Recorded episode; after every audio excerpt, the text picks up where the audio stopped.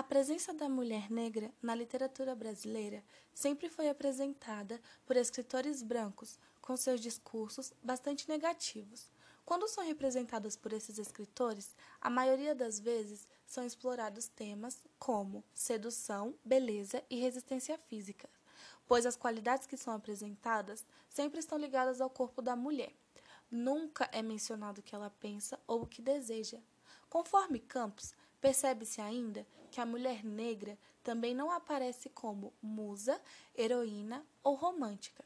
A representação literária da mulher negra é ainda ancorada nas imagens do seu passado escravo, de procriação e objeto de prazer.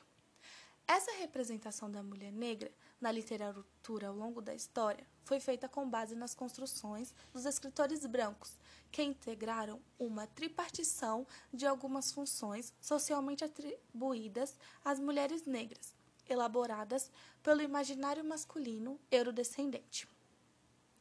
As figuras negras que produzem a literatura afro-brasileira serviram como uma amostra bem pequena de um momento histórico da nossa literatura, já que eram produzidas pelas mãos feministas afrodescendentes.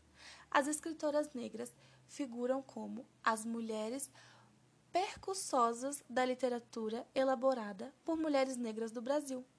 Conceição Evaresto, Maria Firmina de Reis e Carolina Maria de Jesus. É evidente que existem outras, no entanto, as que mais se destacaram foram Maria Firmina de Reis e Carolina Maria de Jesus, como referência das letras negras feministas do Brasil. Elas servem de parâmetro e de herança de tantas outras ancestrais.